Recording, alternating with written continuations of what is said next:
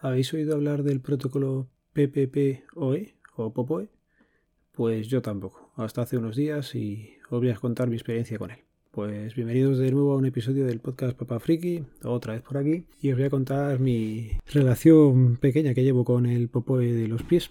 Y es que os contaba en el último episodio que había querido cambiar el router de Digi y pasar directamente al Orbi. Bueno, pues yo tan pichi, pues hablé con Samuel, le cogí un micro switch para directamente pues ponerlo al Orbi y, ya está, le metí directamente el cable que va del ONT y pensando iba a funcionar. Infeliz de mí, iluso de mí. No sabía que había una cosa que se llama POPOE, que es el protocolo punto a punto sobre Ethernet, que normalmente se utiliza para conectarse a los servidores del ISP, el que te ofrece el internet a casa y que como característica pues lleva un usuario y una contraseña. Con lo cual pues nada, me tocó empezar a, mirar cómo se quitaba el router de Digi y hay bastantes páginas por internet que te explican más o menos cómo poder hacerlo. Unas con mejor fin y otras pues se ha quedado anticuado y el método ya no funciona. Si os acordáis y tenéis eh, unos años ya, cuando antiguamente nos conectábamos con el modem, pues hay que meter un usuario y una contraseña, ¿vale? Cuando te pasas al tema de ADSL y fibra, pues sobre todo la fibra, ya esto pensabas que había pasado a la historia y no. Lo que pasa es que lo hace y lo negocia el, router solo. Lo que pasa ahora que como quieres quitar el router y dejar solamente el ONT y el router de Orbi, pues tienes que tener esos datos. empezó la búsqueda por internet y acabé en varios foros de banda ancha y en concreto en uno de los hilos pues me llevaban un artículo de la página Friki del Todo. Bueno, perdón, lo he dicho mal, es frikidelto.com. Y aquí este hombre, pues eh, la verdad es que tiene una página bastante curiosa y se ha currado un script que a fecha 6 del 11 del 20 pues estaba funcionando y que ya os voy a adelantar que a mí me ha funcionado y que el procedimiento es muy muy simple, ¿vale?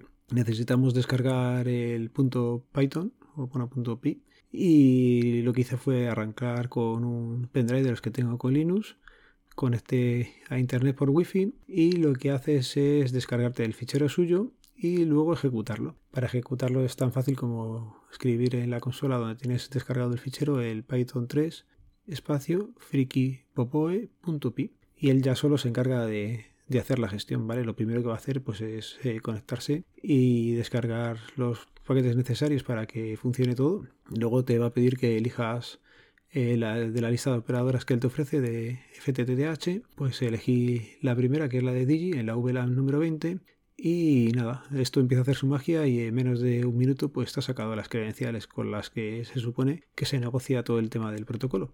Decir que en un momento dado el script te pide que pares, que pongas el puerto WAN de el router del operador a tu ordenador y es tan sencillo pues luego ya con pulsar enter y lo que os digo, en menos de un minuto me he encontrado las credenciales y me estaba dando mi usuario y mi contraseña. Con lo cual yo pensé, bueno, pues ya está, esos datos los pongo en el router de Orbi y apañado, ya tengo salida.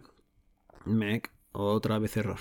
Lo puse y, no hay, no hay tu tía. No he conseguido que esto consiga salir a internet solamente quitando el router de operador y dejando el Orbi. Así que toca seguir, seguir buscando. Si alguien pues tiene idea de cómo se hace o qué es lo que ha hecho él para configurarlo o me pueden repetir algún sitio, pues se lo voy a agradecer porque ya digo, Llevo todos los días del puente levantándome un rato antes todas las mañanas y aprovechando ese rato que la gente duerme para toquetear la wifi de casa.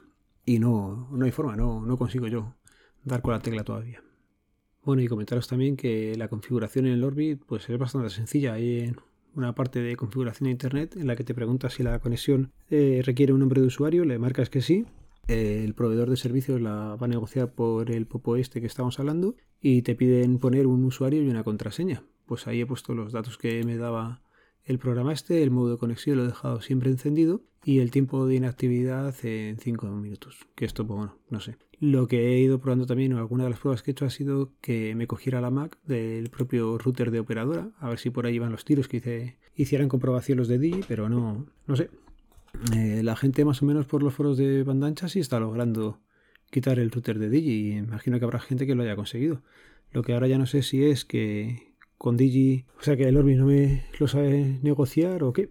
La última prueba que he hecho antes ha sido directamente con, un, el portátil, ponerme a la ONT y crear una conexión hecha a través de Windows. He creado un acceso telefónico, le he marcado que quería crear una nueva conexión, que se iba a conectar a Internet y que, aunque ya te dice que estás conectado a Internet, le dices que queréis configurar una nueva conexión de todas formas, te dice que cómo quieres conectarlo y ya te sale banda ancha el POPOE. ¿Qué pasa? Que he puesto ahí los usuarios y la, el usuario y la contraseña y tampoco ha habido suerte. No sé si es que hago algo mal o seguro, porque si no estaría funcionando, así que... Pero bueno, esa es la última batalla que estoy perdiendo con el router de casa. Y lo voy a ir dejando por aquí. Solamente era comentaros esto, que estoy liado con el router y estoy a ver si, consigo. Así que nada, voy a aprovechar y, vuelvo a darle un poco a, internet, a navegar, a ver si encuentro cómo leche se, se cambia esto. Y os recuerdo que este podcast pertenece a la red de sospechosos habituales. Ya sabéis, para poder escuchar todos los audios, eh, usar el feed feedpress.me barra sospechosos habituales. Venga chicos, un saludo, nos vemos, nos leemos, nos escuchamos. Adiós.